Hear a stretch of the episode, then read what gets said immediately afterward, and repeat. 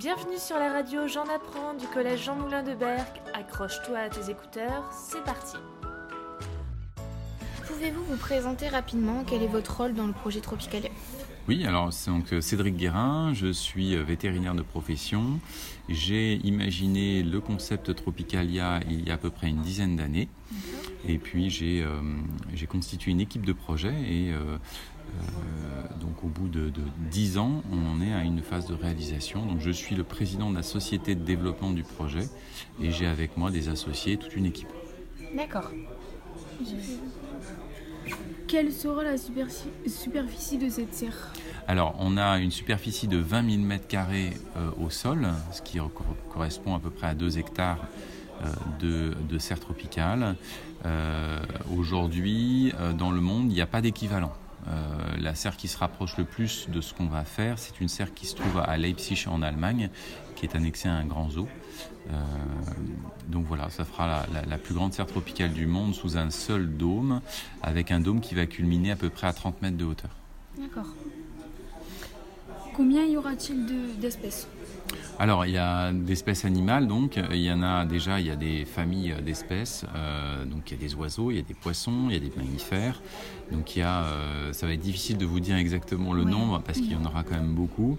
L'idée, c'est de mettre euh, le plus d'espèces possible ensemble dans un même volume, donc sans de cloison, sans de séparation, de façon à ce que le visiteur, tout au long de son parcours, qui va faire à peu près 1 km 4, euh, rencontre euh, alors différents oiseaux, euh, différents petits reptiles tout au long de son parcours, jusqu'aux amphibiens, puisqu'il y aura aussi des amphibiens qui seront en liberté dans, dans, dans, la serre. Donc beaucoup d'espèces animales, beaucoup de poissons, des poissons amazoniens, des poissons que les enfants pourront toucher. Enfin, il y a tout un, un concept qui tourne autour. la visite est très riche au niveau des expériences. D'accord. Euh, comment toutes ces espèces vont être acheminées? Alors, elles viennent euh, pour l'essentiel. Alors, il y a deux grandes catégories euh, d'espèces. Il y a bien évidemment donc les papillons, puisqu'il y en aura quand même beaucoup. L'essentiel des papillons viennent de fermes d'élevage dans le monde. donc, ce sont des, des, souvent regroupés en coopératives. Donc, ce sont des, on va dire des, des artisans, des, cultivateurs de, chrysalides, si je puis dire, qui euh, collectent, élèvent ces chenilles pour en faire des chrysalides, et ces chrysalides ensuite voyagent par avion jusqu'à la serre, où le papillon, où la chrysalide est disposée et euh, dans un présentoir, une nurserie. Le papillon va éclore et va vivre sa vie dans la serre. Donc ça, c'est à peu près 90 à 95% des espèces de papillons. Les autres espèces un petit peu plus euh, dire difficile, un petit peu plus, euh, euh, je dirais, euh, dont on n'aura pas forcément la, possibilité d'en commander beaucoup, on va les élever sur place pour pouvoir les proposer au public, puisque ce sont des espèces un peu uniques. Donc il y aura, vraiment deux acheminements au niveau des papillons. Tout ce qui est autres poissons, mammifères et autres viennent d'autres zoos qui eux-mêmes ont eu de la reproduction. Donc ce sont des animaux qui sont à placer et qu'on accueillera dans des, dans des endroits bien spécifiques. D'accord. Euh, quelle est votre manière de chauffer la serre Alors, on a une. Euh, aujourd'hui, on a euh, un système qui est assez révolutionnaire, puisque, comme vous le savez, quand on a un, endroit fermé, transparent, soumis au soleil, exposé au soleil, il va très très vite chauffer, comme vous pouvez avoir ça dans votre serre par exemple.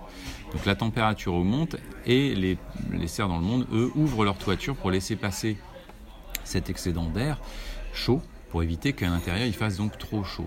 Nous, on a un système qui est un peu différent parce qu'on s'est dit, bah voilà, cet air chaud finalement c'est de l'énergie et on va essayer de la capter. Donc on a un procédé qui, euh, fonctionne déjà, hein, qui a 4-5 ans d'existence, qui s'appelle le procédé terre-au-terme, qui est un procédé qui va capter de l'air chaud à l'endroit où il s'accumule sous le dôme et à partir de cet air chaud, on va en faire de l'eau chaude. Cette eau chaude, on va la stocker dans une sorte de piscine souterraine isolée comme un thermos et la réutiliser pour nos propres besoins. Donc on est dans un système qui est euh, de recyclage d'énergie. D'accord. Euh, quel sera le prix du ticket? Y aura-t-il des forfaits? Alors aujourd'hui, on a un prix de ticket qui est en dessous de l'offre qu'on peut trouver ailleurs dans les activités similaires. Il évolue, donc je ne vais pas vous le dire.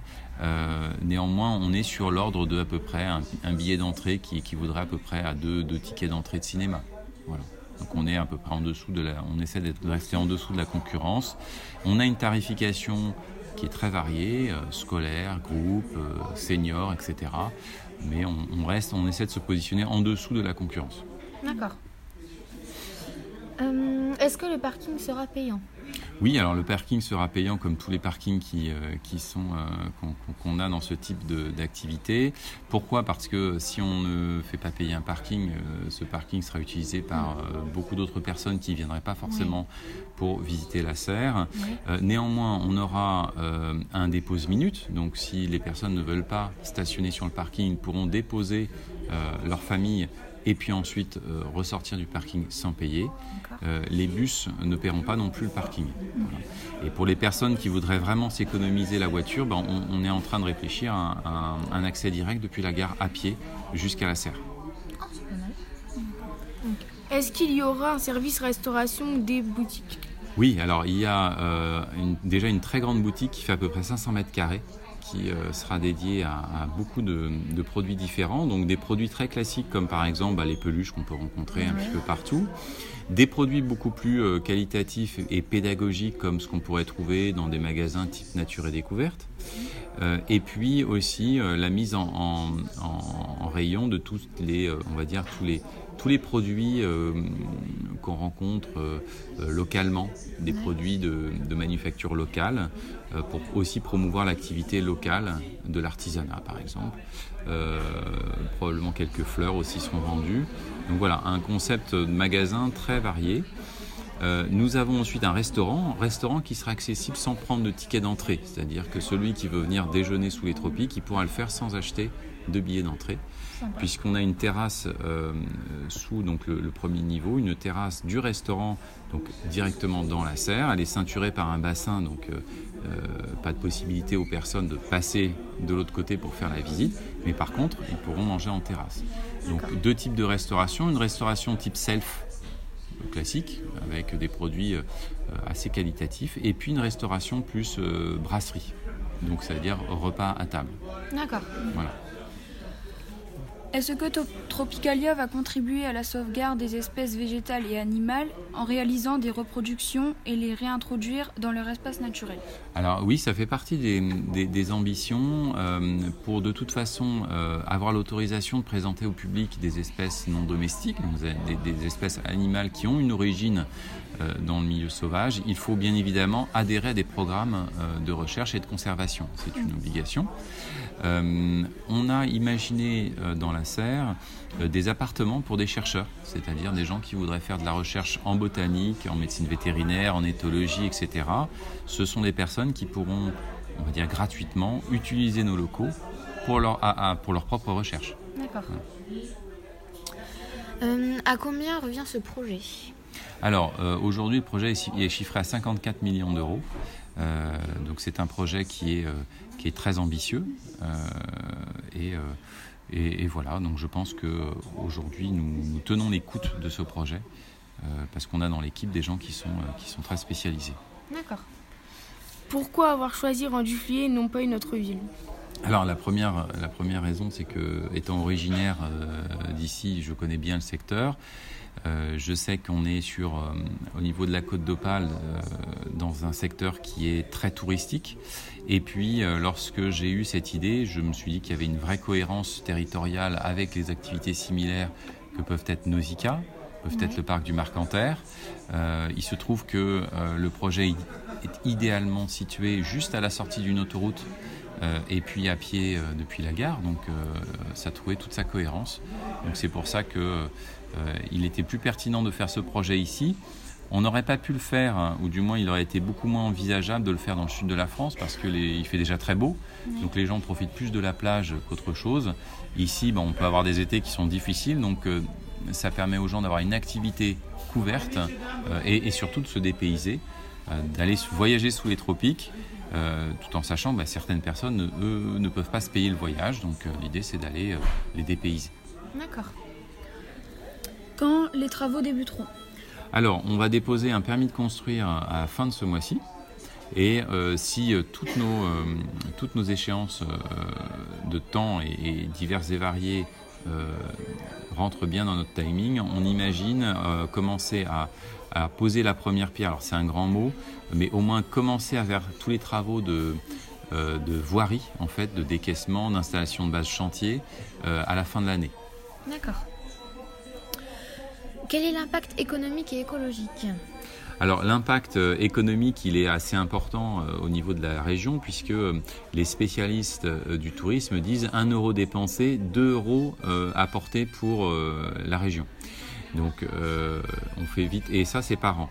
Donc effectivement c'est un projet qui profitera parce qu'il y a beaucoup de tourisme qui, de touristes qui viendront spécialement pour Tropicalia mais qui profiteront aussi des autres activités qui, sont offertes, c'est-à-dire euh, bah, le Marcanterre, euh, euh, la baie d'Oti, Nausicaa, les deux caps. voilà, ça, fera partie d'une offre globale. Donc économiquement, c'est très intéressant pour la localité parce que ça booste le tourisme, ça apporte de l'emploi.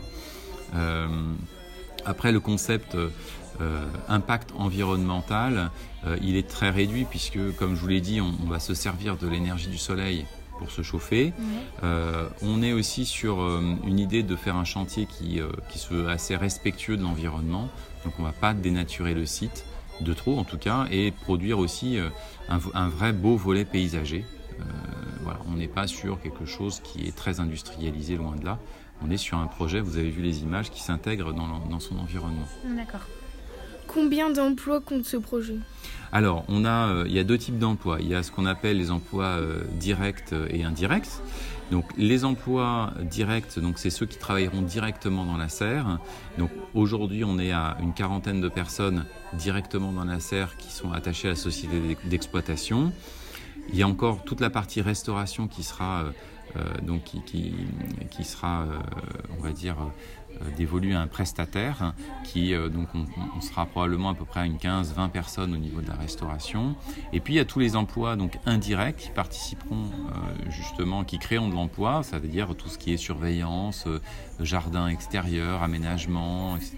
donc je pense qu'on sera à peu près à une petite centaine d'emplois directs et, indirects à la fin. D'accord. Je voulais aussi vous demander si ce projet offrait des formations ou quoi pour euh, Oui, alors euh, effectivement, euh, donc il y aura.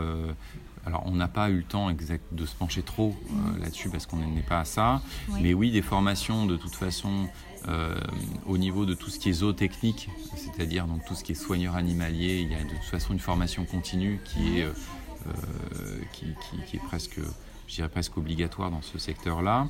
Après, il y a toutes les autres formations qui sont des formations euh, qui sont plus euh, dédiées à, on va dire, au renfort euh, pendant la belle saison. Il y aura forcément des, des employés saisonniers qui eux-mêmes pourront être formés à différentes activités qui tourneront au sein de la serre que ce soit de la restauration, que ce soit de l'animalier, que ce soit de tout ce qui est jardin, etc.